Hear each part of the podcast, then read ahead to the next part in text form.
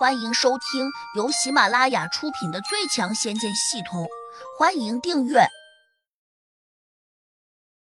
第七百七十四章，嘴上有情，笔下无意。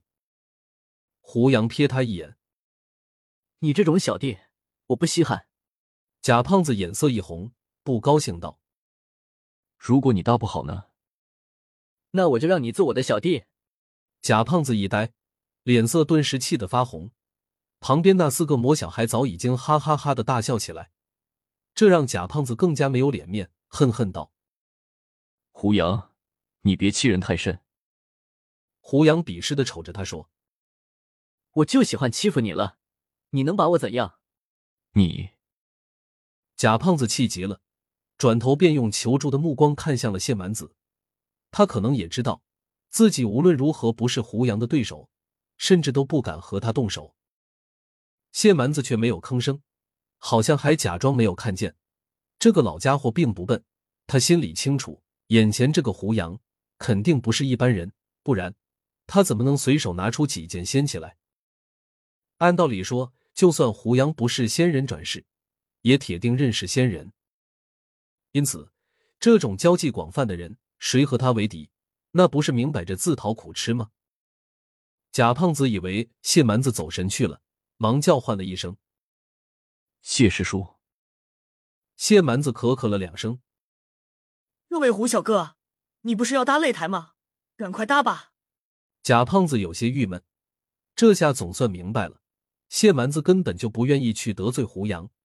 他顿时满腔怒火，立刻用发狠的目光瞪向了魔小红，打算等会儿狠狠的教训他，这样才可以找回丢失的颜面。胡杨点了下头。说他现在就搭，抬手又指了下店门外，问展月娥：“外面随便哪里都可以搭吗？”展月娥迟疑了下，说：“这得问我娘。”胡杨迟疑了下，不过就是一点小事情，不用问了。展月娥急道：“万一他不同意，那你不是还得费力气把擂台拆了？”胡杨不以为然道。拆掉擂台也不过是分分钟的事情，不要紧的。众人都有点无语，均在想：如果真要搭出那么大一个擂台，肯定会费相当大一番力气；倘若再拆掉，又得费不少功夫。这胡杨好像压根儿就不当回事。哼，让你去折腾，你会吃大亏的。贾胖子小声嘀咕了句：“他对烟心真人很了解，这女人一向很强势。”既然在他门中干大事，却没有征求他的意见，那他多半会趁机要挟胡杨。到时胡杨只怕还得拿些宝贝来消灾。贾胖子还真猜对了，烟心真人和月心真人的神识都有意无意的瞄在了这个殿堂中，因此对于刚刚发生的这些事情，他们完全看在眼里。小事情，哼，再小的事情也得先问问我同意不？烟心真人冷笑道。胡杨忽然转头往这个方向看了一眼，因为他脑中系统突然收到了来自于烟心真人的嘲弄。这是个喜欢占小便的女人，胡杨得出了结论。不过他却没放在心上，转身走出了店门。众人和四个魔小孩都跟着他飞了出去。胡杨拿出一支笔，指着不远处的那片雪地，自言自语道：“就这里了，正好可以摆下这么大一座擂台。”展月娥呆呆的问：“拿笔做什么？闲画线吗？这雪地上恐怕也不好画线吧？”小莲已经认出了，喃喃道：“这支笔好像正是从土地菩萨那里抢来的。”我看你要折腾多久？还分分钟呢，真会吹牛。贾胖子不屑道。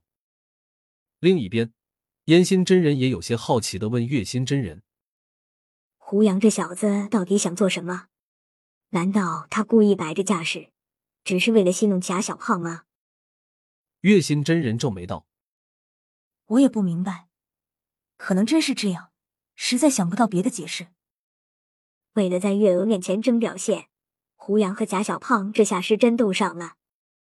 哈哈，我倒要看看他们最后会玩出什么花样来。”烟心真人笑眯眯的摆出了一副坐山观虎斗的姿态。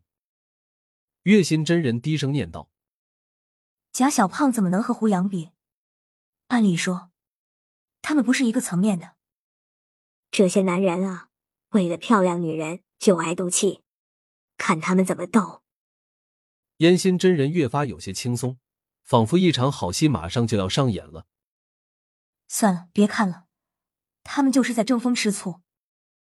月心真人摇头说。烟心真人点点头，收回神时也觉得有些无趣。就在这时，胡杨拿着笔在空中轻轻一点，立刻画出了一个淡淡的水墨画。他画的很快，大家一看，一下就清楚了，这还真是在画一个擂台呢。哈哈哈，你该不会想画一座擂台让我们比剑吧？贾胖子大笑起来。对，胖子，你不笨啊。居然知道我会画一座擂台出来，切！你这样玩虚的，有意思吗？贾胖子鄙视了一句，转头就向展月娥告状：“你看看，这种华而不实的男人，谁嫁给他都不会得到安全感的。”展月娥厌恶的看他一眼，没有接话，他的目光依旧落在胡杨的笔上，心里有点忐忑不安。突然间，他不希望胡杨在众人面前出糗。不免为他感到担忧。场中气氛很好，四个魔小孩也笑嘻嘻的看着胡杨，似乎都认为他很会玩似的。谢蛮子捋着胡须，同样露出了看戏的表情。很快，胡杨画出的擂台在空中已经形成了完整的虚影，虽然看起来有点简陋，但大致模样已经出来了。不过，这幅画看起来不大，充其量还不到一张方桌大小。众人全都在摇头，就连烟心真人和月心真人也越发轻视起胡杨来了。把戏演的这么逼真，有意义吗？月心真人终于忍不住鄙视了胡杨一句。这边贾胖子也很不耐烦的催问道：“胡杨，你到底还要画多久？”马上就好。你先看看这座擂台，你满意不？如果还缺点什么，我现在就不上去。本集已播讲完毕，请订阅专辑，下集精彩继续。